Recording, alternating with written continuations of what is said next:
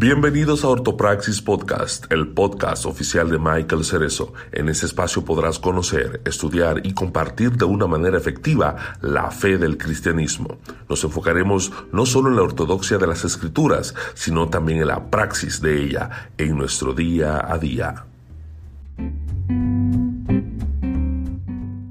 Hoy estamos con un invitado donde vamos a estar entrevistando y conociendo un poco de su historia, así que eh, nos acompaña nada, nada más y nada menos que eh, Emanuel Suárez desde Florida, ¿verdad, Emanuel? Jacksonville, Florida, yeah. Bienvenido, mano, un placer que estés aquí. Un placer estar con ustedes, créeme, esto, esto eh, estoy sin palabras, esto es un honor. Que by the way, que by the way, este, Emanuel es uno de los más que comenta en los programas de nosotros semanal, papá. Ah, Es que me gusta, los temas que hablan son interesantes y, Gracias. un, ejemplo de cómo nosotros nos nutrimos, de lo que ¿verdad? comentan ustedes y a la misma vez de cómo nosotros entre nosotros también nos nutrimos. Somos un cuerpo, como estaba diciendo, ¿no? Así que eh, yo lo conocí bien recientemente, como que hace unos minutos, pero este, realmente... De que hace 15 minutos, pero... Mira, este, Emanuel, un placer, Alberto, este, sé que no nos... pero en sus comentarios sí lo, lo, leemos siempre y de verdad lo leo siempre, ¿no? Y, realmente me, edifica mucho eh, sus aportaciones, de verdad que sí.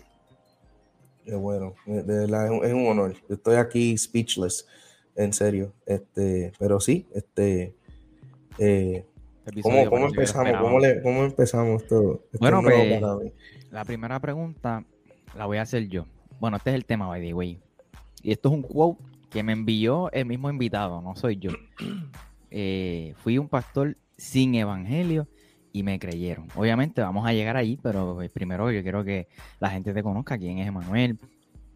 Eh, yo, yo comencé diciendo que eres de Puerto Rico, que eres puertorriqueño, pero estás en Florida. ¿Cómo llegaste allá? Quizás un poquito de, tus comienzos, no sé. Pues sí, este, yo, pues yo nacido, criado en Puerto Rico. Eh, estudié en la, la, Bautista Carolina, estudié en la. En hey, yo estudié ahí.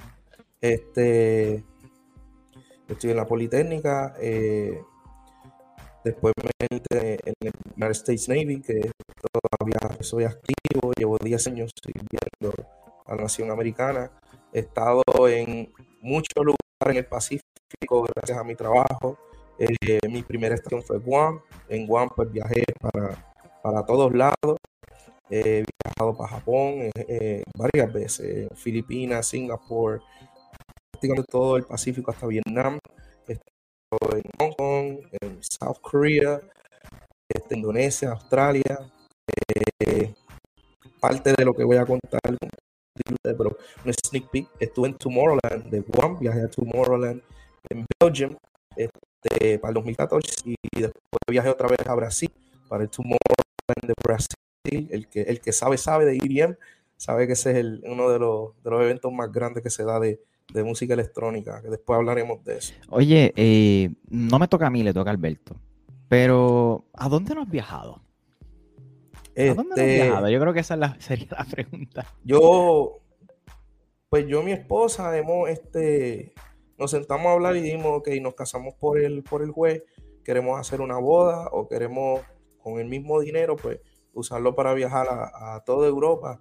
Y decidimos, sí, eh, con ese dinero viajar a Europa cuando, cuando los nenes estén más grandes. Este, porque, ¿verdad? Eh, no tenemos nuestras opiniones de que es mejor viajar nosotros disfrutando esa extensa luna de miel este, entre nosotros, en vez de estar con el estrés de que si la comida, que si el catering, que si 10, 15 mil dólares en un día. Ajá, y mejor lo gasto en 30 días viajando a estos países, sacando fotos, que eso, esos recuerdos no se los lleva hasta el más allá. por eso quiero, eh, decidimos hacer eso mejor que, que hacer una boda. Pero no he viajado, no he viajado a Italia. Eh, quiero, quiero ir a Italia. Eh, quiero ir a Italia. Eh, ya prácticamente los países que siempre he querido ir, pues, pues, tuve el privilegio de ir. Otro país que me gustaría volver sería Singapur. Singapur me, me fascina, uno de los puertos más limpios que he ido, me fascina. Ese, ese lugar es hermoso. Sí. Brutal. Este, pues mira, me cuentan que fuiste pastor y que creo que antes de eso practicabas magia.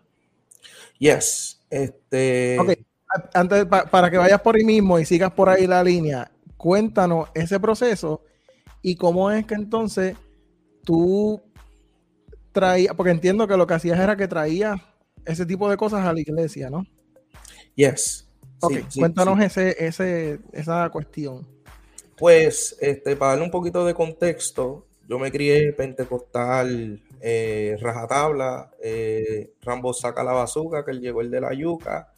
Este, me crié, o vieja escuela, eh, Roberto Orellana, 33DC, Pereli- peregrino y extranjero, eso es lo old school este, en Puerto Rico. Eh, y mi mamá siempre fue bien devotada a esa, esa, esa denominación, nos llevaba para todos lados, este, porque ella también era como cantante local, ella se conoce hoy en día como Pastora Chini, que si está viendo este live, pues envío muchos besos y abrazos y bendición. Un saludo a la, a la la he visto en varios años, que espero que después que esto de la pandemia se está quietando, pueda por lo menos volver a ver a, su, a, su- a sus nietos.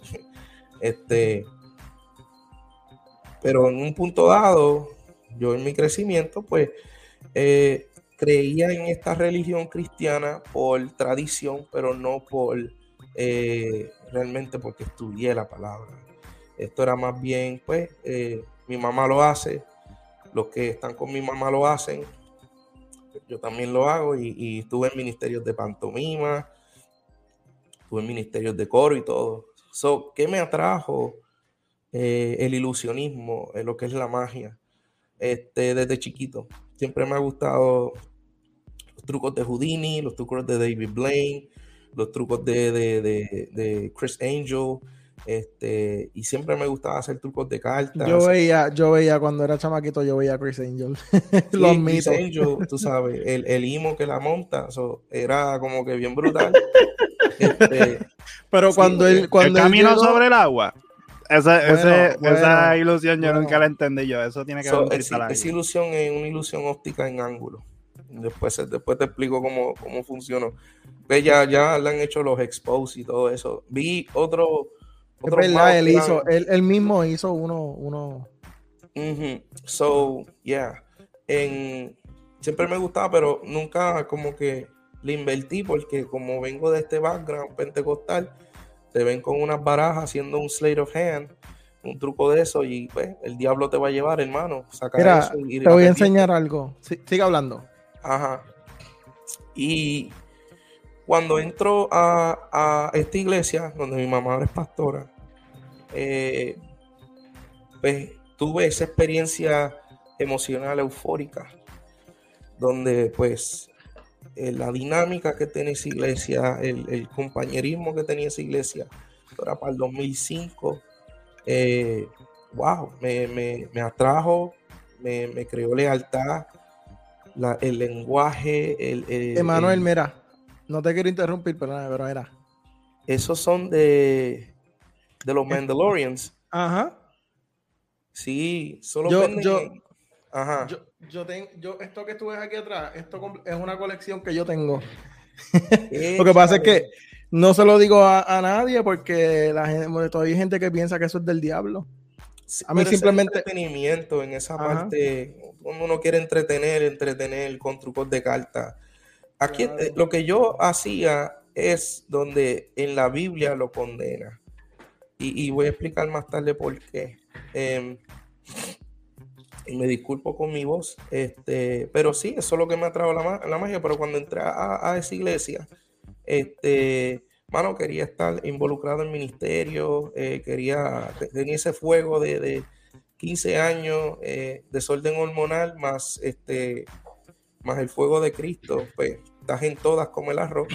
Y literalmente es, es un, un sal afuera, mano. Y una de las cosas que me se coló esa idea era de que esta iglesia promueve mucho de que usa tus talentos para predicar el evangelio. Yo lo que yo me atraía mucho era que eh, los trucos de carta, los trucos de magia y esas cosas. So, yo hacía, eh, eh, me iba a esa línea. Aquí es donde está el problema. Cuando uno es atraído a cierta destreza y quiere aprender más y más y más, entra en un círculo vicioso. Como el famoso dicho, todo hombre con poder solamente quiere una cosa, más poder. Y entré en aguas más profundas y esto pasó en la universidad.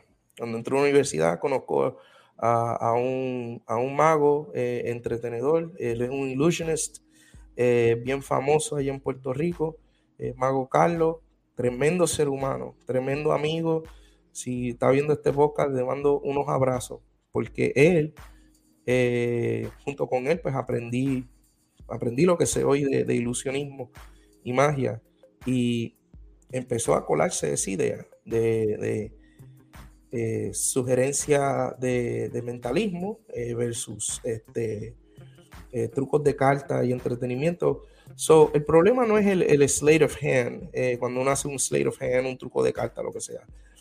El problema es cuando tú utilizas técnicas que son ligadas con el mentalismo, son ligadas para cierta manipulación del público, la audiencia, para hacerlos creer que es algo espiritual. Ese es el problema. Esa es la línea donde, donde hay que, ponerle la, verja y decir, no, hasta aquí no. Yo no, yo me fui de pecho. Este, hmm.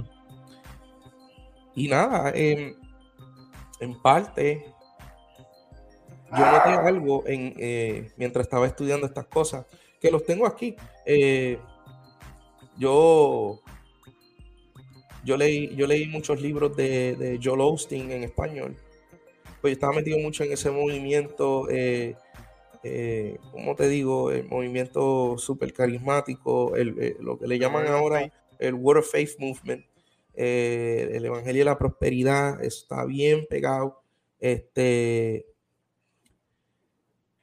y siempre estuve ligado, pues, con lo que era libros de motivación, libros de, eh, videos que tenían que ver con, con como te digo, con, con estas cosas de, que si lo declaras, lo decretas, será tuyo. Ajá, ajá.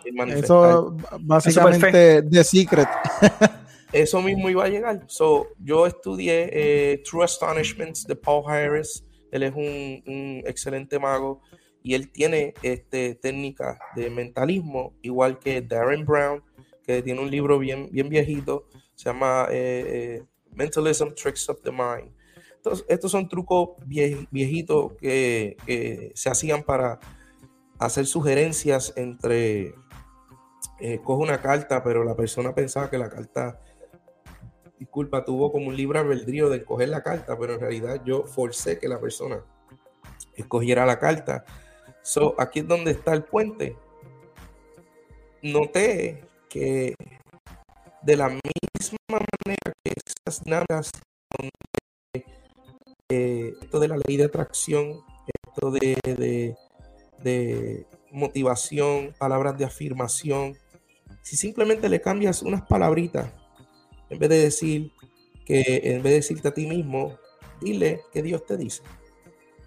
O dile, este, eh, en vez de decir que eres un iluminado, eres un bendecido. Y utilizar esas mismas frases, vaqueándolos con versículos. Versículo clásico, te puedo decir, el de, el de, en el libro de Juan, cuando Jesús dice, eh, todo lo que me pides, yo te lo daré. Ese es un clásico eh, que la gente va, a utilizar y cuando tú utilizas eso, vaqueando, eh, eh, vaqueando con versículos, eh, todo lo puedo, ¿cómo es? Todo lo puedo con versículos fuera del texto. me imagino que de los que le decía muestra Dios no necesariamente era Dios me muestra, pero era más bien una alimentación de ego. Yo, yo, ahora que verdad, estoy, estoy más, estoy mayor en esto, cuando, cuando empecé a estudiar más a fondo, que eso fue más tarde en mi carrera militar, cuando me iba en deployment y cosas así, siempre me gustaba leer artículos y cosas así, noté que hay ciertos elementos en el que se pueden utilizar de cierta manera de manipulación. ¿Me explico? Eh, en vez de yo decirte a ti el Evangelio, presentártelo de manera bíblica, como lo enseña la Biblia, de arrepentimiento, quién es Dios, quién es Jesús, mejor yo te presento el Evangelio dándote palabras de afirmación. Al momento que yo te empiezo a decir palabras de afirmación, eres una buena persona, que eres bendecida, que, Dios tiene un plan para ti, que Dios tiene un propósito para ti. Solamente tienes que creer en Él. Ya estás en mi, en mi zona. Todo lo que vuelvo, todo lo que empiezo a decir después de ahí, 70% me lo vas a creer. Y ahí es donde entra la, la parte manipuladora de esto. Porque no hay mejor medicina que alimentarle el ego a alguien. Y esa era la manera que yo eh, hacía mis prédicas. Mis prédicas eran antropocéntricas, ahora que conozco el término, no eran cristocéntricas. Y hay personas, no te quiero, quiero, quiero definirlo rápido. Para la, hay, quizás hay personas que no sepan lo que significa, lo que es antropocéntrico, es que es centrado en el hombre, es centrado en la persona, no centrado en Cristo. Por eso antropocentrismo versus, ¿verdad? Que sea cristocéntrico. Pues eh, dentro del ámbito de eufórico emocional, pues eh, ahí es donde las personas pues empiezan a experimentar ciertas... Eh, este lenguaje presenta una... yo digo un mensaje subliminal sutil de exclusividad. Yo tengo el llamado, no tú. Este, y sí, la, la Biblia es exclusiva en el sentido de que en el momento que eres transformado por el Evangelio, automáticamente empiezas una nueva relación con tu pecado. Porque ahora que lo, que lo que solías amar, que era el pecado, ahora lo empiezas a despreciar. Porque entiendes ahora que eso es lo que te aparta de Dios. Pero nada, este, dándole más adelante al asunto, eh, me meto en el Navy, en todo esto. Eh, experimento más cultura, experimento más cosas. Empecé a vivir la doble vida y la doble vida la viví eh, sin que nadie se diera cuenta. En la iglesia yo era el más santo. Cuando me iba de viaje, yo hice todas las aberracidades y todas las cosas que solía hacer. Y el truco era en la proyección. Siempre y cuando yo proyectaba cierta manera, no enseñaba bien lo que estaba pasando, utilizaba eh, un ejemplo, eh, eh, explicaciones bíblicas que la gente nadie había escuchado para que tuvieran el, factor wow, de que wow, nunca lo vi de esa manera, wow, qué brutal. El sensacionalismo. ¿Qué? El sensacionalismo. Correcto, tenía esa, esa decoración sensacional, sensacional y, y, ¿cómo te digo? cada vez que me tocaba predicar, yo utilizaba como música electrónica, con mensajes cristianos. Esto, esto tiene una ciencia detrás de esto. Esto es un, tipo de hipnosis, donde, donde el joven puede eh, sentir eh, agradable porque prácticamente no le estamos cambiando nada, sino le estamos añadiendo una decoración a lo que usualmente él consume que es este, ponerle ciertas palabritas aquí de, Dios, Cristo, Cristo te ama, Dios no te odia, cosas así. Y, el joven pues se puede sentir más, más apasionado en eso.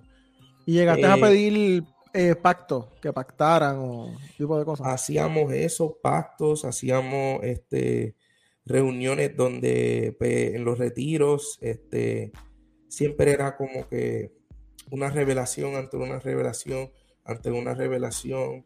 Eh, todo era por, por, lo que le llamaban rema, a un nivel donde se crea hasta uno su propio lenguaje, en el famoso de que pues, eh, eh, empoderamiento, yo creo que tiraron comentario no hace mucho, empoderamiento, linaje escogido, nación santa, no siento paz porque dijiste tal cosa, Este, hay, hay chistes hasta dentro de eso que dicen que, que- que con la suela de tu, de tu, de tu sandalia, todo lo que pises será tuyo. Y la gente Ay, pisan decía- a las siervas, eh. eh, sí, la, los- la pesta a pie que había después que decían ah, este, esa revelación, porque todo el mundo se quitaba la chancleta, tirársela allí al carro del otro. Pero eh, eh, esa, esa era la dinámica. Y como yo me crié dentro de esa dinámica, para mí entender era lo correcto. Para mí entender, siempre y cuando me iban a alimentar el ego, era lo correcto. Era lo más adecuado que hacer. Mano, y yo lo hacía elegantemente. Yo iba a las Filipinas, hacía cualquier tipo de barbaridad, pero como yo hacía trucos de magia en una en un orfanato o otra cosa, pues le enviaba esas fotos al pastor para hacerme el más santo. Y así sucesivamente. Pero si alguien se sentaba conmigo personalmente y me decía, ¿realmente tú crees en esa Biblia? Yo te decía, no. No. Porque eh, hay demasiadas incongruencias. Eh, te podía apuntar que habían demasiados errores. Eh, te podía apuntarle que sí, Cristo y esto, pero yo estoy bien donde estoy, porque tengo lo mejor de ambos mundos. ¿Qué sucede? Va a ser el cuento más largo o corto. En el 2013 me toman como pastor de jóvenes en un congreso. Dios tuvo la revelación, le reveló al, al pastor y, y me tomaron como pastor. Ahí sí me, me- me trepé yo en, en Altanería Club full, porque ahora soy pastor. Ahora tengo la autoridad que todo lo que yo diga no me lo puedes cuestionar, porque yo tengo la revelación del Padre, ya que he sido revelado por el ungido que está en el altar. Esa era la, jerarquía que había eh, dentro de esa, iglesia. Que sí, ojo, la iglesia sí tiene jerarquía, pero no es a base de manipulación autoritario, es a base de testimonio. Por eso en Timoteo muestra cualificaciones por tu ser un anciano, porque tienes que tener un testimonio. Este, ¿Qué sucede? Eh, viajé, fui a Tomorrowland, yo, muchacho, me fui all out en, todo. Viví mi vida porque decía, estoy bien con Dios y bien con el diablo. Eh, toda conversación que traían hacia mí, donde me retaban mi fe, yo hasta les mentía con falsos testimonios, que decía que conocía a fulano de tal en un lado y hacía un testimonio falso para que la gente eh, se asombrara. Una de las cosas, más, voy a, voy a tirar este ejemplo para que tú veas lo manipulativo que es esto. Una vez nos tocó hacer como una ofrenda, ¿verdad? Y yo me, tocó a mí a introducir la parte de la ofrenda. Y yo empiezo a contar el testimonio de eh, en el 2013, eh, para que tú veas que esto, esto, esto, la técnica dentro de esto es que tú no dices la verdad completa, tú dices la verdad media, pero tú la disparas muchas veces. Pones en la posición de la persona donde no le queda más de otra que creerte, porque si va a cuestionarlo, está cuestionando una experiencia. Las experiencias no se pueden como que... Espérate, espérate, espérate, espérate. Ajá. La revelación. Las Ah, revelaciones no se cuestionan, entonces, y van por encima del conocimiento bíblico. Yo creo que hemos escuchado eso en algún otro sitio. Pero, ajá, sigue hablando. Ey, suena gnosticismo, pero sigue, sigue, sigue. Hablando. pues yo, yo me paré, yo me paré en, en el altar y dije, en el 2013, eh, esto pasó, de verdad, voy, a decirlo por parte. Eh, el barco donde yo estaba era el Emirates Land. eh, si no me equivoco, el número 39. Esto es un subtender, esto ayuda a los submarinos. Hubo un tifón que ocurrió en las Filipinas, eh, bien feo y nos, man- nos mandaron allá para, para ayudar y, y- y proveer comida y cosas, cosas así. Hicimos como un drill con, con, lo- con el Navy australiano y todo. Y yo estoy contando este testimonio. Y aquí es donde va la mentira. Ojo, para que vean. Esa parte era verdad. Fuimos allá, hicimos el, el proyecto, me bajé con ellos, me quedé con los Marines todos los días buscando eh, eh, cuerpos y cosas así, porque hubo, hubo muertos en, esa, en ese revolú. Fue, fue bien feo. ¿Qué sucede? Aquí es donde cae la mentira. Que yo dije que conocí dos granjeros Y esos dos granjeros estaban recogiendo los escombros y volviendo a sembrar después de todo ese revolú. Y yo les decía, pero, pero ¿por qué ustedes están sembrando? Y él dice, porque dentro de la tormenta, lo que hacen las tormentas y los huracanes es que remueven todos los escombros y hacen la tierra otra vez más fértil. Y ahí es donde tiraba el mensaje. Si estás pasando por un problema, es que tu tierra ahora mismo está lo más fértil posible para sembrar. Y te aseguro que dará fruto. Bravo, bravo. Mensaje súper motivador. Esto era de show, Hollywood. ¿Qué sucede? Eh, me decían el, el picaflor eh, con las mujeres, ya tú sabes, las enamoraba en Puerto Rico y me tiraba el de me voy, Dear John, y me iba para el Navy. Y me tiraba esa, esos vacilones así.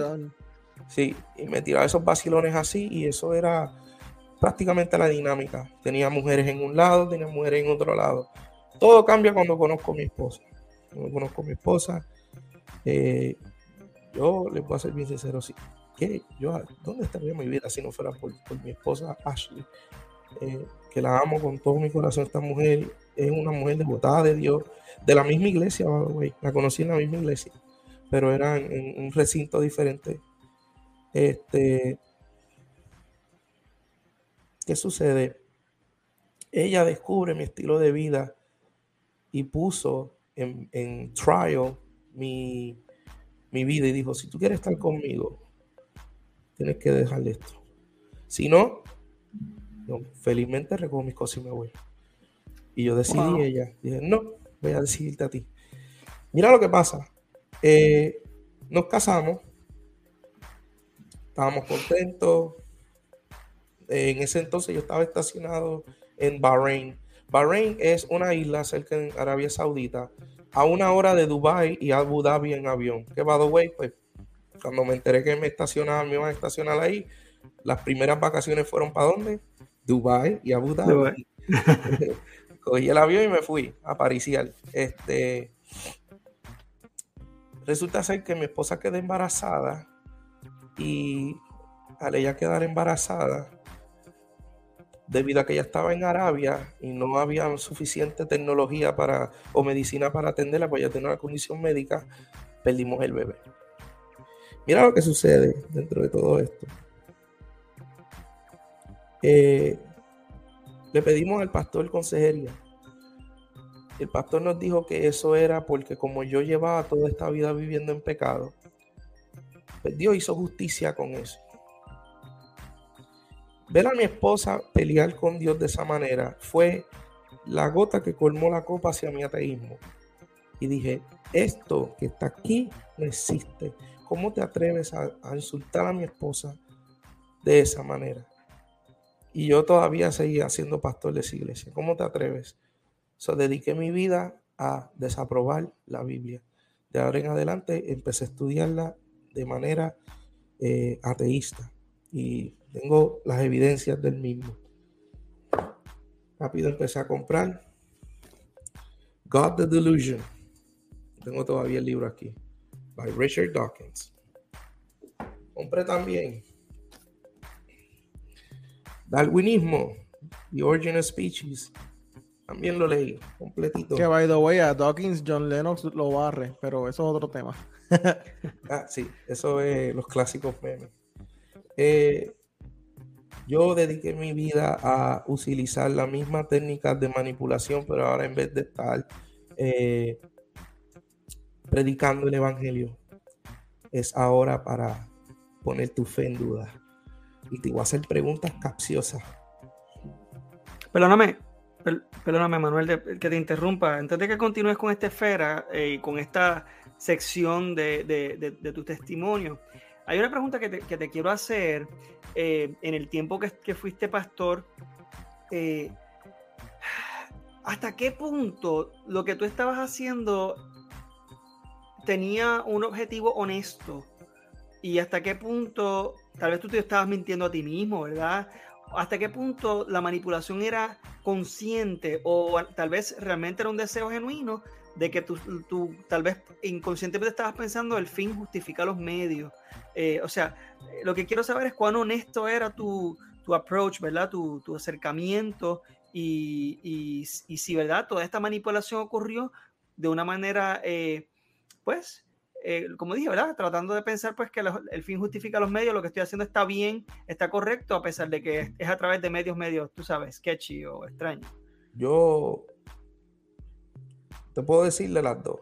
Al principio eran con buenas intenciones, pero mientras más iba creciendo y más probé la fruta prohibida y, y pude conocer otras personas con otras religiones, veía que todas las religiones eran similares So, siempre y cuando tú estás bien con Dios, puedes jugar cartas por la noche con el diablo. So, este, esa era mi mentalidad. Y, y créeme, hasta el sol me siento bien avergonzado. Porque el nivel de arrogancia mía era demasiado fuerte. En el sentido de que si estaba en un, en un sitio, yo, te, yo necesitaba la atención, necesitaba la, eh, el validation de, las personas para que mi ego fuera alimentada.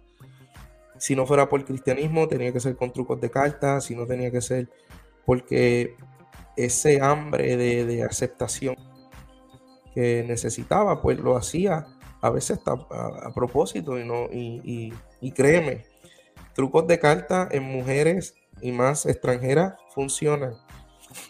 Este, créeme, uno, uno ya, muchacho. Sí. no, este, este no, no lo hagan, no lo, no lo prueben. pero, eh, ¿verdad? Y perdona que te interrumpa nuevamente. Eh, yo creo que eh, es bueno que este tipo de cosas que, que Manuel está hablando, nosotros también las, las reflexionemos. ¿Por qué? Porque muchos de nosotros se nos hace difícil identificar esos puntos en los cuales nuestra arrogancia, nuestro ego se apodera de nosotros eh, y, miramos externamente y decimos, wow, qué terrible este muchacho, lo otro, sin embargo, a veces nosotros somos culpables de hacer lo mismo en otras esferas y de otras maneras. Eh, y, es bueno que nosotros, eh, ¿verdad? Pensemos nosotros mismos, nos miremos a nosotros mismos, porque nuestro ego está todo el tiempo ahí y nos está empujando a alejarnos del Señor, ¿verdad? Y alejarnos de lo que realmente el Señor quiere que nosotros hagamos. y es adictivo, como estaba mencionando Manuel, es importante que veamos que el pecado que el hombre más, eh, el, pecado principal que el hombre ha tenido es el engrandecerse a sí mismo, es eh, el, alimentar su ego, alimentar, eh, bueno, tener el, poder y la atención de las otras personas, ¿verdad? Así que es importante que veamos esto porque a, veces es fácil verla, mirar hacia afuera y es bueno que nosotros reflexionemos para que no caigamos en, esto, en estos errores que honestamente los, cometió eh, Emanuel y de alguna manera yo, yo en un tiempo cometí los mismos errores, tal vez no de la misma manera, pero este, y por eso es que es importante que nosotros reflexionemos acerca de esto en nuestra vida. Eh, para ser verdaderamente honestos delante del Padre y delante de nuestros hermanos. Pero no que te interrumpa este Manuel por eso, ¿verdad? Pero quería hacer esa salvedad.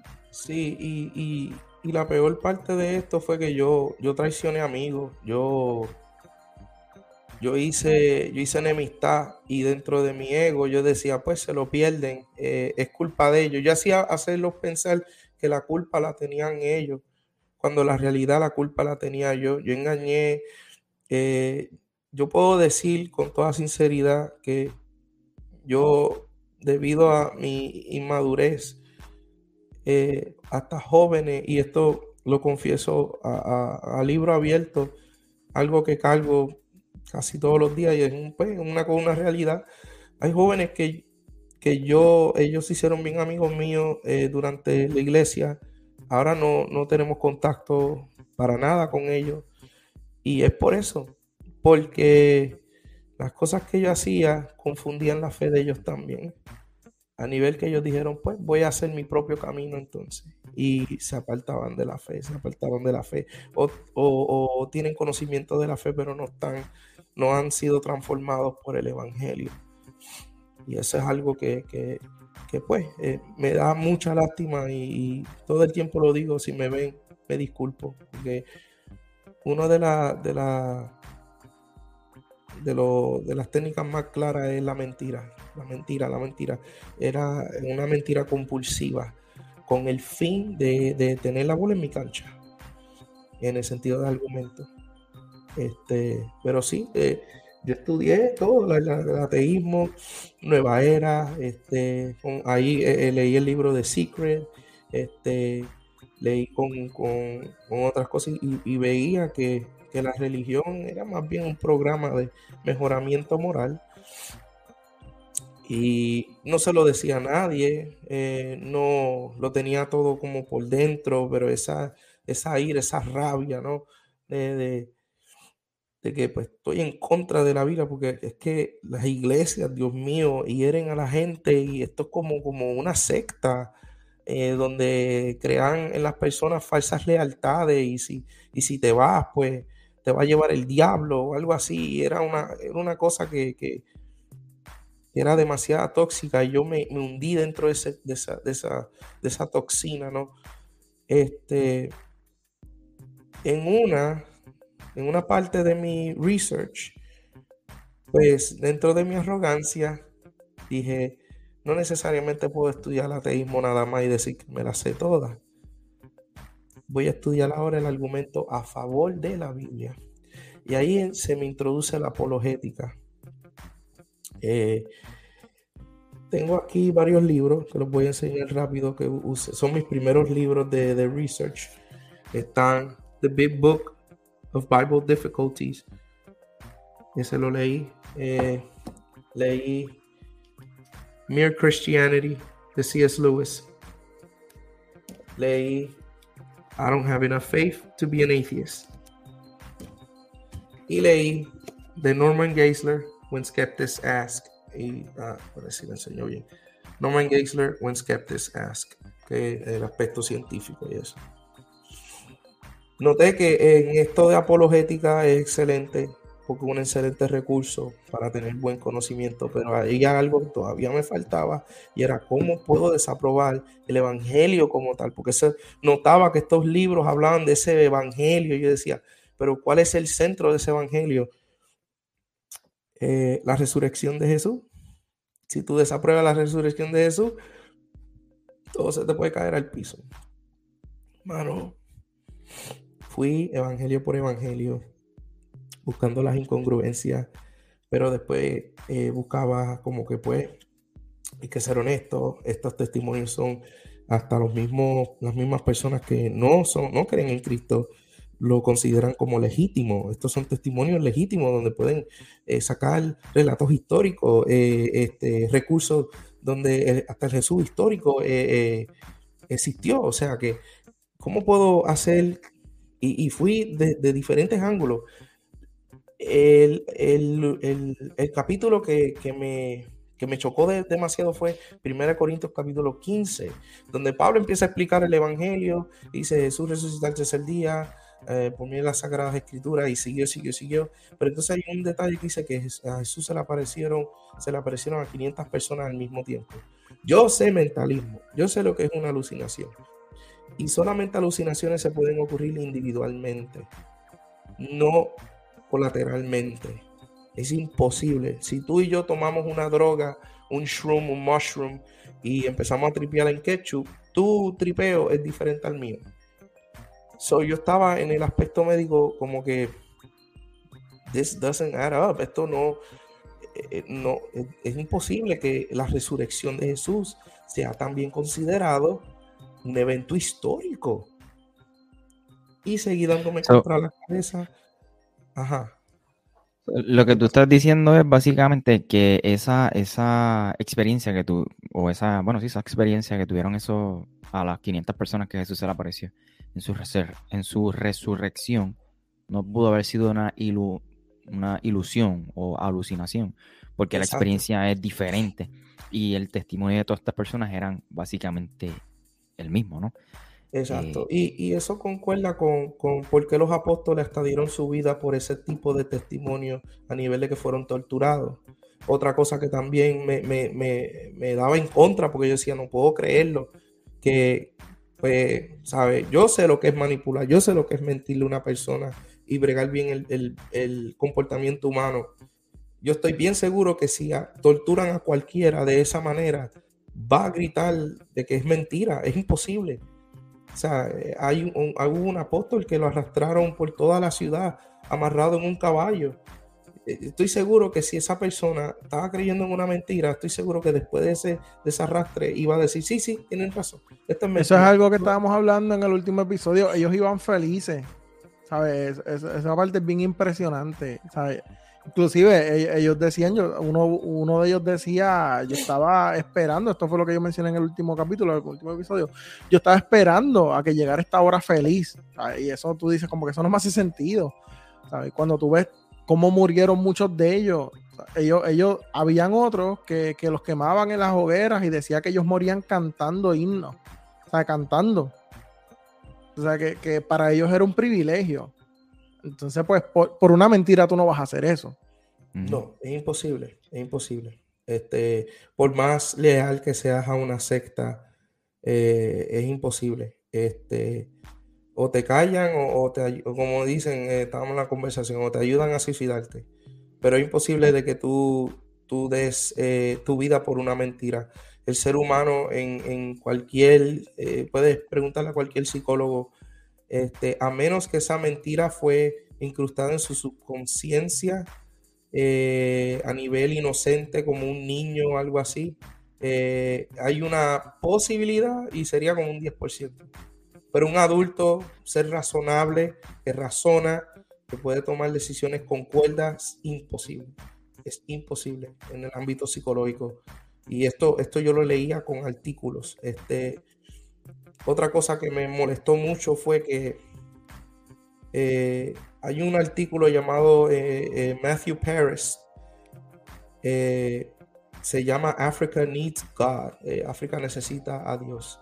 Y es, él es un, periodista, lo pueden buscar en internet y es legítimo, donde él, él investiga de cómo el cristianismo ha ayudado demasiados eh, lugares en el continente africano para que ellos puedan desarrollar una mejor sociedad. El truco de este artículo es que él es ateo. Él mismo lo dice en el artículo. Yo soy ateo, pero hay que reconocer el hecho de que en el cristianismo hay demasiada, eh, demasiada herramienta positiva para poder ayudar a una sociedad eh, que se pueda mejorar y eso. Y cuando empecé a estudiar la historia de la iglesia, notaba que estas personas recogían los bebés que dejaban tirados en las cunetas en los tiempos romanos. Estas son las personas que defendían el derecho humanista, no por controlar, sino para darle lo que le llaman un valor intrínseco. Y ese era mi problema. Mi hambre a validación era un reflejo de mi pobre valor intrínseco a través de algo trascendiente como es el Señor. Y en una noche estaba en Hawái, estacionado en Hawái, mi esposa estaba durmiendo, le doy a la mesa, the way, es esta mesa, esta misma mesa, le doy a la mesa y le digo, estoy cansado, no puedo seguir así, tengo que coger un side y abro la Biblia, the way, es esta, esta Biblia. Lo voy a traducir al español, pero me topo con el versículo de Juan capítulo 16, versículo 33, donde dice que en el mundo tendrás muchas aflicciones, pero confiar, yo he vencido al mundo. Ahí fue como un balde de agua fría a, a mi cuello. Y empecé a botar lágrimas y dije, ganaste, ganaste. Y me di cuenta que la verdadera religión es el cristianismo de Judea. So, Y demasiados factores. Estás contando, Emanuel, que básicamente eh, llegaste a un punto en que tú querías, eh, habías, habías comenzado a estudiar la fe, ¿verdad? Este, teología y demás, pero llegaste a un punto por la pérdida de, tu bebé en que tú querías seguir estudiando, pero ahora para desacreditar la Biblia, para ridiculizar a los cristianos y para, pues, de cierta manera, que ellos eh, tambalearan ¿no? en su fe. Y estás contando que mientras estabas estudiando todo eso y, comenzaste a estudiar para de- desaprobar o cuestionar ¿no? la, la- la resurrección de Jesús, eh, su divinidad y demás, que fue el tema que estuvieron hablando el, el lunes eh, en el episodio anterior, te diste cuenta que mientras más tú estudiabas, era como eh, más evidencia de, de- de que eso era real Sí. realmente. Y tuviste Sí. que tomar entonces un... un- Sí, yo hasta me tomaba, me tomaba break de la molestia que me daba. Es que sí, eh, eh, vamos a ser sinceros. eh, el ser humano, cuando tiene la mentalidad de querer ser su propia deidad, eh, lo primero que quiere tener es control. La ilusión del control. Yo creo mi propio camino y es mi camino y el que se quiera meter en el medio se va por el mismo camino. Este ver Entonces, ¿por qué, ¿por qué dices que fuiste un pastor sin evangelio y te creyeron? Porque yo no, ahora que conozco las cosas, conozco la verdad. Todas mis prédicas, yo tengo prédicas grabadas en, en mi laptop y las, las escucho. Eh, yo no estaba predicando el evangelio. Yo no, yo no estaba enseñando quién era verdaderamente Dios. ¿A qué Jesús vino al mundo? La pregunta, la pregunta más, más clásica es, pues, ¿a qué Jesús vino al mundo? ¿A hacer milagros? No necesariamente. Eh, eh, hacer un, un hippie del primer siglo tampoco. Este, él se lo contesta a Poncio Pilato diciendo, y, a- y esta razón viene este mundo a dar testimonio de la verdad. Y aquel que es del lado de la verdad oye mi voz. Pregunta más fuerte que hace Pilato es, pues entonces, ¿qué es verdad? Y esa fue la raíz de por qué yo dije, pues déjame entonces estudiar la esencia de lo que es una verdad. Y la mejor evidencia de saber que es una verdad que no puede ser cambiada, que es fiel, no es cronológica, no tiene, no tiene principio y fin fuera de, eh, sino que Él es el principio y el fin, porque es inmutable. La mejor evidencia te la enseña la Biblia. Y te la enseña con, con, con hechos, porque una de las cosas que me gustaba argumentar con Cristiano, este, yo le llamo Cris- Cristiano Floppy Disk, este, era que pues, el Dios del Viejo Testamento es total maligno tirano y de Darth Vader a Luke, a Luke Skywalker en el Nuevo Testamento. So, no, no había como que congruencia en el mismo, bro, ¿qué está pasando? La razón por la que en el Antiguo Testamento vemos la ley es porque dos razones. Uno, porque esa es la esencia de Dios, ese es el estándar. Tú quieres vivir el estándar de Dios que tanto quisimos clamar en el Génesis. Este es mi estándar, este es quien soy yo. Pues trata de vivirla. Y qué mejor respuesta de que el único que pudo vivir ese estándar es Jesús. Y lo más hermoso de todo es que, aún sabiendo que nos quedamos cortos viviendo ese estándar, Jesús no solamente vive el estándar, sino que el castigo que le, nos, se supone que nos cayera a nosotros por no vivir ese estándar, por no querer, porque quisimos ser Dios. Dios nos revela el estándar. No podemos llegar a ese estándar. So Dios manda a su Hijo para que viva el estándar y nos dice, ok, eh, no puedes vivir el estándar, te toca la ira, pero no te preocupes, la ira la cargo yo también. So, el único evento donde podemos ver la ira, la misericordia y el amor de Jesús en el mismo lugar es en la cruz. Y eso era mi raíz donde esto es lo que quiero desaprobar. Porque si yo desapruebo esto, todo se cae al piso. Y efectivamente no pude, es imposible. Eh, ángulo médico tampoco, porque las laceraciones son, eh, eh, hay artículos que enseñan, mira, esto es lo que pasaría si realmente viéramos lo, lo que le hicieron a Jesús, las torturas que tuvo que cargar Jesús, la cruz que tuvo que cargar la gente no sabe esto. De donde estaba Pilato, ¿verdad? A Gólgota son tres millas. Son tres millas cargando con eso. So, claro que necesito ayuda con un tiempo. Que también fue un evento hermoso. Entonces. Juan, eh, quiero preguntarte, quiero hacerte dos preguntas que tienen, que tienen relación ambas. eh, y quizás puedas responderla de una sola oración. Pero entonces tú crees eh, que hay comunidades de fe, entiéndanse llamadas iglesias, que no predican el Evangelio hoy. Uno. Y, segundo, entonces, ¿entiendes que hay alguna diferencia eh, entre lo que es la magia, el misticismo, eh, la- la- lo, lo que tú practicabas, ¿no? Y, y las iglesias de hoy, o los profetas de hoy, o los llamados apóstoles de hoy, estas nuevas revelaciones, ¿hay alguna diferencia? ¿Entiendes que hay mucha similitud? Um, quiero hacer un paréntesis. Eh, el, el hermano Luis, Luis Pizarro Jr. dice, eh, en resumen, ser místico y ateo es lo mismo. Tienen en común antropocéntrico, sí y no. El ateo no, no cree en lo místico, pero tiene eh, valores antropocéntricos igual que el místico. Eh, es como el, el- el- el argumento de, de el bautista y el y el, el bautista y el que es el mobster. Cuando querían el alcohol ser ilegal, el bautista quería que fuera ilegal por razones morales, pero el mobster quería que fuera ilegal por razones de ganancia, porque iba a venderlo más caro, porque ahora es ilegal, es difícil de encontrar.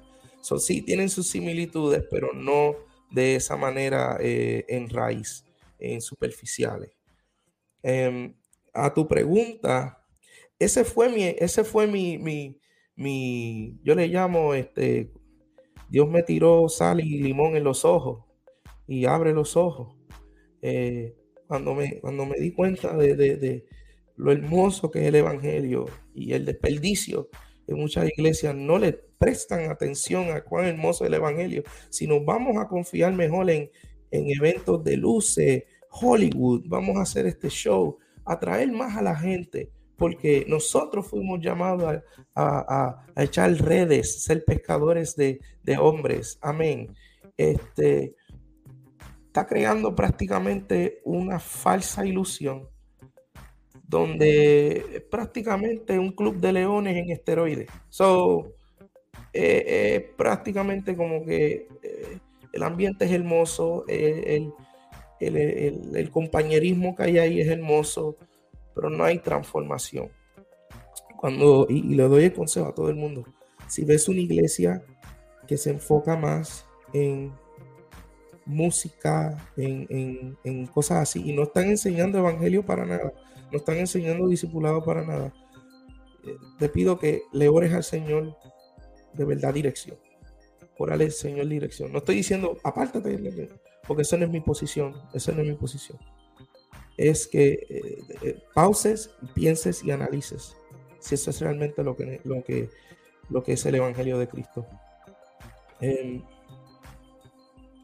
con respecto a lo de los apóstoles, eh, tú me conoces eh, en, esa, en esa área, que después pues, estaré haciendo videos más, más adelante en YouTube de eso. Yo personalmente, Emanuel Suárez, no creo que hoy en día haya apóstoles ni profetas. ¿Por qué? Porque los apóstoles ya fundaron la iglesia en el primer siglo, ya esparcieron el evangelio en el primer siglo. No hay registro de apóstoles después del siglo dos y medio, quizás tres, en adelante, hasta la nueva reforma apostólica que se, se inventa en los, en los 80, se oficializa en los 80, pero ya llevaba eh, auge desde los 70. Esto es eh, movimiento carismático de Kenneth Copeland. Eh, Kenneth Copeland tuvo un, un, este, un, un maestro también, este, si no me equivoco, es Kenneth Higgins, este, que prácticamente enseñaban la teología de que Dios es el gran, el great I am, y ellos decían I am too. Eh, yo también soy el gran yo soy. Eh, y de ahí es que empiezan esa, esa, esa expansión de que pues hay llamado apostólico, hay llamado de, profeta, hay llamado de, de lo otro. Y pregúntense, eh, voy a hacerle estas preguntas. Si, la posición de apóstol es algo tan eh, serio de que hay que, hay que llegar a esa, esa jerarquía de apostolado. ¿Por qué Santiago nunca se llamó apóstol? Y él fue medio hermano de Jesús. So, se puede entender y sobreentender que se supone que fuera apóstol. Él se crió con Jesús. Eh, pero nunca fue llamado apóstol. Eh, otra cosa, Juan escribió el libro de Apocalipsis. ¿Por qué no lo llamamos profeta Juan? Sino que prácticamente él documentó todo lo que se le había revelado. Porque estas posiciones tienen un orden. Y ese orden ya fue, ya ha estado documentado, ya ha sido estipulado. Nuestro trabajo es el siguiente, es seguir esparciendo, seguir dando testimonio, seguir haciendo discípulos, porque ya estamos entrando a la sección donde ahora Jesús está siendo esperado. Yo, creo, yo creo que también ahí tiene que ver mucho de lo que han mencionado durante el programa, es lo del ego. Que a mucha gente le gusta inflarse su propio ego con, esas, con esos títulos y, y la misma palabra dice que todo lo que somos es siervos de Jesucristo. Somos hijos, pero somos siervos. Y con eso de quieren mostrar una jerarquía y decir como que, ah, yo tengo más unción que tú, o yo tengo más revelación que tú, porque soy apóstol. Y a mí no, es, no quiero sonar arrogante ni nada, pero me da risa que hay gente que son apóstoles y no han fundado ni dos iglesias. O no han plantado ni una iglesia. Y es como que, mira, papi. No, no, no quiero sonar. Hay, hay, uno, hay unos apóstoles de Facebook. Que ni se, no se han congregado en ningún lado. No se han congregado en una iglesia hace cinco años y, y, predican por ahí y, y, son apóstoles. Y eso es triste. Este, pero una pregunta que yo le tengo a Juan Ah, Emanuel, este. Estabas mencionando que, una noche estaba abriste la Biblia en Juan 16 y que antes predicaba y que tus predicas no tenían el Evangelio. Es, esas predicaciones eran porque no conocías el Evangelio y nunca te lo habían predicado y lo llegaste a conocer ese día que lo, que leíste la palabra y que te chocó, este, o es que lo hacías por otra motivación y querías que, se, que estuviera la iglesia llena y que los jóvenes no se fueran y que y era como que pat him in the back y, y, hacerle cosquillas en los oídos para que se quedaran. Eh, yo, pues, gracias a mi trabajo militar, tuve el placer y el honor de conocer varios capellanes de diferentes denominaciones. Y en esa área, pues yo tuve como que bits and pieces de lo que era el Evangelio. Y yo decía, wow, wow, eso está bueno. Pero, y mi pero era lo otro, yo volvía a lo otro. Este, porque yo notaba que eh, a mí me fascina lo que dice en Timoteo, según de Timoteo 3.15, que, que, la palabra de Dios ha sido inspirada por el Espíritu, usada para eh, exhortación, eh, reprender y corregir. El Evangelio tiene una esencia de, que nos reprende a nosotros, porque nos va directamente en contra de nuestra naturaleza, pero es porque nos está salvando de nuestra propia naturaleza. Eso es como el doctor que le, dice a un paciente, lamentablemente tienes esto. Lo primero te va a decir tu diagnóstico para después decirte la medicina que debes de tomar. Este, y, yo, yo a veces pienso que tienen esa misma línea de pensamiento. Eso sí, yo en parte tenía como que un breve análisis de que si tú me preguntabas en aquel entonces qué es el Evangelio, yo decía, Dios murió por tus pecados, hermano, y si lo confiesas estás bien. Pero no, no me iba a fondo de que, de que eh, eh, ¿sabes? ¿Quién es Dios? ¿Qué es el Evangelio? El ministerio de Jesús. ¿Qué es la palabra de Dios? ¿Por qué debemos de confiar en la palabra de Dios? ¿Cuáles son las evidencias que nos enseñan que debemos de confiar en la palabra de Dios? Cómo, cómo, cómo esta verdad que, que, ha sido documentada por miles y miles de años, debemos de confiar en, ella. ¿Por qué debemos de confiar en ella? No, mi, mi, mi, mi filosofía era más bien, siempre y cuando vivas el momento bien eres una buena persona, como eres. No sé si eso pueda como que contestar tu pregunta. Sí, sí, me contestó. Es que al final como que se cortó un momentito, pero sí me contestó. Disculpa, bendito. Este, um, yo quería hacer un comentario breve eh, a la luz y a la raíz de lo que estamos hablando. eh, tengo una preocupación y es porque yo he cometido el error antes de que pues cuando estamos hablando de temas en los cuales eh, estamos tratando de concientizar eh, acerca de aspectos que están ocurriendo en la iglesia aún al sol de hoy y este tipo de cosas que son verdad tan terribles como personas deshonestas, manipuladoras, charlatanes, etcétera. tenemos que tener cuidado de cuando nos referimos a la iglesia como como que la iglesia en general está enferma porque nosotros somos parte del cuerpo también, nosotros somos iglesia, acuérdense que la iglesia, ¿verdad? No es un templo, no es un, eh, nada, eh, no, son cuatro paredes, la iglesia somos nosotros eh, y la intención de que usted vea lo que, ¿verdad? El testimonio tan honesto que, dicho sea de paso, Emanuel, gracias, ¿verdad? Juan Emanuel, gracias muchísimas por ser tan vulnerable. no puedo imaginarme lo lo avergonzante que tiene que ser el poder hablar de estas cosas. Eh, y la verdad es que te agradezco mucho yo en lo personal como Wilfredo Alex y González Hatwood, González Escudero. Eh, quiero agradecerte de verdad porque eh, este tipo de cosas es lo que nos debería llevar a hacer, es a reaccionar y a que cuando nos encontremos entonces con este tipo de líderes manipuladores, entonces es hacer algo al respecto, ya sea eh, levantarnos en protesta, levantarnos eh, o hablar con la congregación, eh, educar, ¿sabes? No sirve el que nos retiremos de la congregación porque no debemos dejarnos de congregar. Claro, no tenemos que permanecer en esa misma congregación si realmente todo el mundo está igual de manipulado.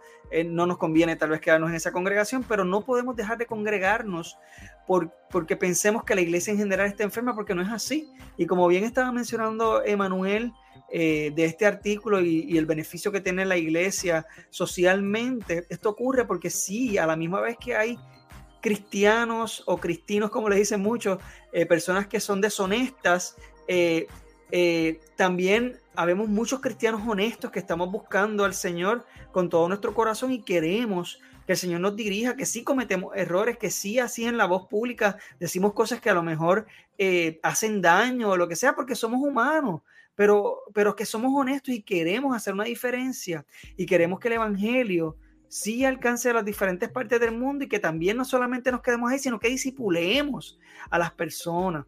O sea que eh, habemos sí un cuerpo honesto, habemos un cuerpo que es parte verdaderamente del cuerpo de Cristo como tal, eh, ¿verdad? Porque, porque, muchas personas entonces usan esto para decir, pues entonces, ¿para qué me congrego, verdad? O, o, o ¿verdad? Eh, pues la iglesia es terrible o no confío más en la, iglesia, pues mira, la iglesia somos todos nosotros. Así que no se trata de confiar en seres humanos, sino en el Señor. Capacítate y educa. Y sé tú entonces ese aspecto y esa gente entonces de, de alerta para el, resto de la iglesia. Quien no esté escuchando este, este, este, este episodio o este podcast, pues mira, tú que estás escuchándonos, sea una voz entonces para de alerta de que estas cosas ocurren y es un peligro y que es importante que nosotros, cada uno de nosotros que somos parte del cuerpo de Cristo real, en nuestra responsabilidad buscar la manera de que estas cosas no sigan ocurriendo y que nosotros seamos ese, ese agente de cambio, ese agente de, de eh, que, que, traiga la voz verdadera de Cristo y del Señor, de, de, de nuestro Padre, que está en la palabra, que no tenemos que inventarnos, que no tenemos que, tenemos que decir que hay una nueva revelación y lo otro, no, la revelación ya está dada. Vamos a utilizarla, el Señor habló, vamos a escudriñar la palabra para utilizarla, para liberar a estas personas que tal vez están siendo manipuladas y al que el, el manipulador que muchas veces necesita también que alguien lo confronte, como le pasó a Manuel, en este caso, ¿verdad? Por su esposa, y gloria a Dios por las esposas que Dios las utiliza y las que son ayudas idóneas, que verdaderamente, uff, tremendo. Y yo tengo, ¿verdad? Puedo dar testimonio que mi esposa lo mismo, es una mujer de Dios, una mujer que, wow, cuando me confronta, muchacho, me baja duro, pero la verdad es que tengo que decir que Dios la utiliza mucho de esa manera. ¿verdad? Eh, perdona, ¿verdad? Que, que, hago este paréntesis, pero creo que es bien importante que tengamos en cuenta esto, porque es fácil criticar a otros, pero nosotros tenemos que ser parte de este cambio, de esta, de esta eh, no lo voy a decir reforma porque eso tiene otras, otras, otras implicaciones, pero eh, de recapturar el, el, mensaje de la iglesia. Y todos aquellos que seguimos a Cristo somos responsables de eso. Sí, y, bueno, una verdadera mujer de Dios es, la que baja al hombre de la nube. Este, mire, gente, si, si, si piensan, ¿verdad?, que su iglesia eh, tiene esas, esos síntomas o, se percibe de que tiene esos síntomas, eh, yo siempre recomiendo a todo el mundo que hagan preguntas. Jesús, cuando lo querían confrontar, él contestaba con una pregunta para que pudiéramos, para que la gente pudiera entender a la raíz y la intención de la persona. Eh, muchas de las veces se ve de esa manera. Jesús cuestionando al, que quiere cuestionarlo. Y si tú tienes ciertas dudas de que, mira, eh, pienso que esto está pasando así, o pienso que esto, háganlo con amor y con paciencia. Vaya donde su líder, vaya donde su pastor. Y, estoy seguro que de, acuerdo de la respuesta que ellos te den, tú puedes tener una mejor determinación y puedes tener un mejor discernimiento del mismo. Eh, mm, ¿verdad? Rapidito, en Mateo 24. Yo siempre apunto esto porque esto eh, eh, entró en, los campos de, de teoría de conspiración. En Mateo 24, y me encanta que todo el mundo hace videos de que habrá rumores de guerra y esto y esto y esto y, y caerán terremotos y eso es Mateo 24. Pero lo primero que dice Jesús, antes de decir todo eso, fue, mira que nadie los engañe lo primero que él estipula. Él, tira eso. Si, él fuera un místico, él te dijera, bueno, apóstoles, si ustedes ven la luna tirando una guiña, ese es mi cue, por ahí vengo. No, dice, mira que nadie los engañe. Y después da el resto. So, la idea central de ese statement está dentro de esa, esa frasecita. Mira que nadie los engañe. No se dejen engañar. Hay un, hay un dicho de, en, la milicia. Si huele a popó y parece a popó, probablemente es popó.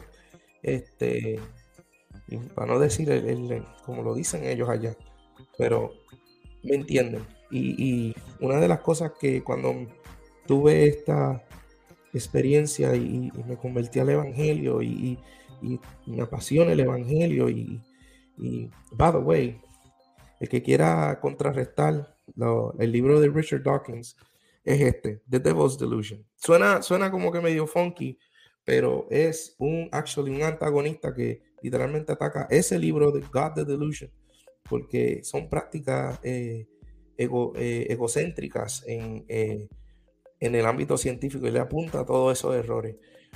Pero cuando yo me, convertí en, en el Evangelio, lo primero que hice fue renunciar mi, pastorado.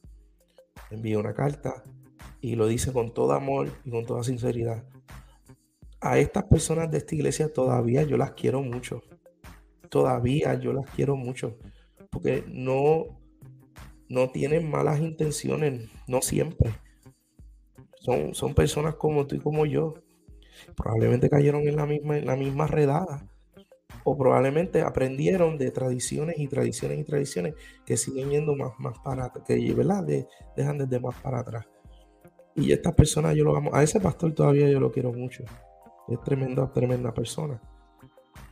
Lo único que no estoy de acuerdo es con su teología. Porque su teología es, para mí entender, peligrosa. Eso es todo. Lo único que no estoy de acuerdo es con todo lo que predica, pero. pero podemos tomar café, claro que sí. Claro, claro. Ah, el café no se niega, muchachos, el café. El café es un ejemplo. Y, un pan Bueno, mano, yo estoy súper agradecido y contento por, por que tú hayas compartido con nosotros tu historia, ¿no? Y, y con todas las personas que este, se conectaron en vivo y, posteriormente lo van a escuchar de forma grabada en las diferentes multiplataformas. Así que, eh, Manuel, eh, te agradezco un montón y esperamos que no sea la primera ni la última que nos acompañes acá. Eh, esperemos que puedas estar con nosotros en otro tema controversial, en otro episodio. Claro que sí, me avisan. Estoy a la Quiero... Sí, y antes de finalizar oficialmente, yo quiero que usted eh, vaya a YouTube y en, el, en la lupita o en el search usted escriba la verdad no hablada. Y en ese canal de YouTube usted va a darle el botón rojo y suscribirse porque ese es el canal de YouTube de, de Emanuel, donde está eh, subiendo videos. Ya tiene uno, va otro en camino. También puedes conseguirlo en Instagram y en Facebook a través de La Verdad No Hablada. Este, y pues estamos orando fervientemente para que también abra su canal de podcast. Y, pues pueda también subir todo ese contenido por ahí. Exacto. Así que ya usted sabe. Esto ha sido un este privilegio, sí. Esto ha sido un privilegio y gracias. De verdad, gracias, mil gracias. No, gracias a ti, mano. Para, para...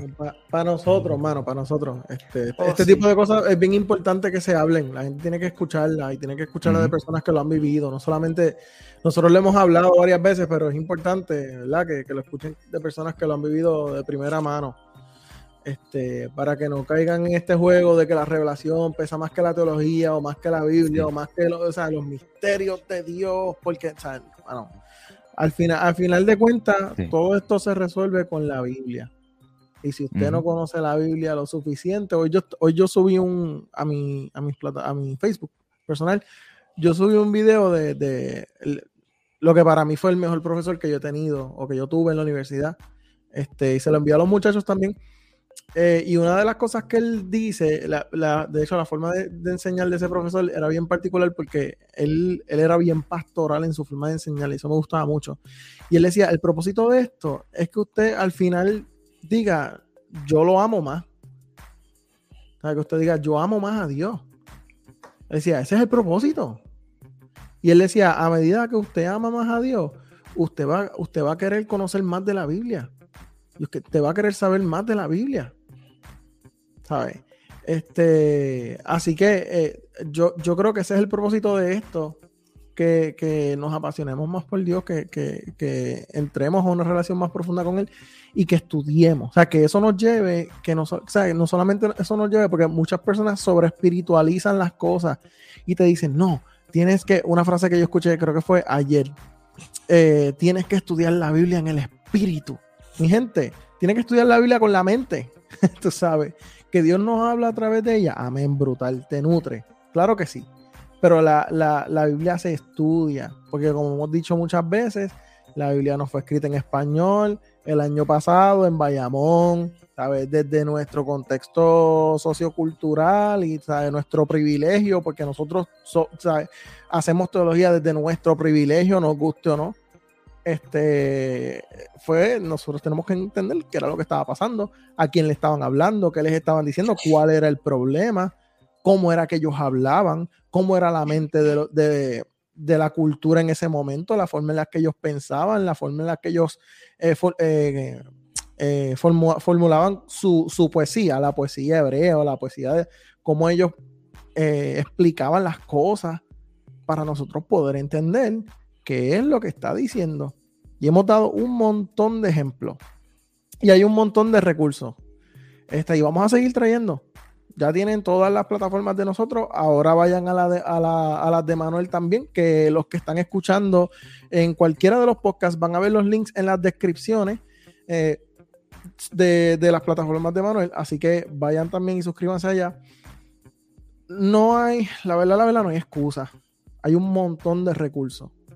Muchos, muchos, muchos, muchos. Este, y la verdad es que algo que decía el, precisamente el video que yo puse hoy del profesor, que donde quiera que él esté, lo bendigo, el profesor Joseph Fitzpatrick, el que estudió con él, sabe lo que estoy diciendo. este, algo, algo que él estaba diciendo era que, cuando uno ama, oye, él, él, lo trajo con la analogía de, de él y su esposa, que cuando él la conoció, él estaba estudiando en el seminario, él no quería enamorarse, ni quería hablar con nadie, ni nada, pero cuando él empezó a, amarla, él dice, yo estaba lleno de cosas, pero yo buscaba tiempo, porque yo la amaba. Le decía, así nosotros tenemos que ser con Dios, o sea, no hay excusa, no hay no tengo tiempo, no hay no puedo. Dice, a medida que nosotros amamos a Dios más, nosotros hacemos el tiempo. ¿Sabes? Eh, así que gracias, Emanuel para nosotros es un privilegio. Yo sé que los muchachos este, están alegres de, tenerte con nosotros. Este, y ya saben, los que estén viendo, estén escuchando, Eh, link en la descripción de las plataformas de Manuel, vayan a visitarlo. Eh, los muchachos, no sé si quieren decir algo antes de irnos. No, bueno, como siempre, eh, Corazones Pródigos en Instagram y Facebook y en YouTube. Eh, Iglesia Podcast en Instagram y Facebook. En YouTube lo puedes conseguir como E rayita Iglesia, E guion Iglesia. Eh, Alberto Alvarado PR en Instagram, redefiniendo podcast, Instagram y Facebook, TikTok, también en YouTube para que vea las secciones que tiene adicional al podcast como tal. Sobre todo la verdad no hablada en YouTube eh, en Instagram y en Facebook, por supuesto, Michael Cerezo, Michael J. Cerezo en todas las redes. Hello. este, y nada, mi podcast, Ortopraxis Podcast. Gracias a todos los que se conectaron y nos estaremos comunicando la próxima semana en este mismo canal, a esta misma hora. Este, este mismo día. A todos. En este mismo momento. Vámonos, bye. Si te gustó este episodio no olvides compartirlo con otras personas. Recuerda suscribirte y activar las notificaciones. Para estar al tanto del nuevo contenido busca a Michael en las redes sociales como arroba Michael J. Cerezo, donde también publica contenido a diario. Para preguntas, invitaciones y o colaboraciones puedes escribir a www.michaelcerezo.com. Bendiciones.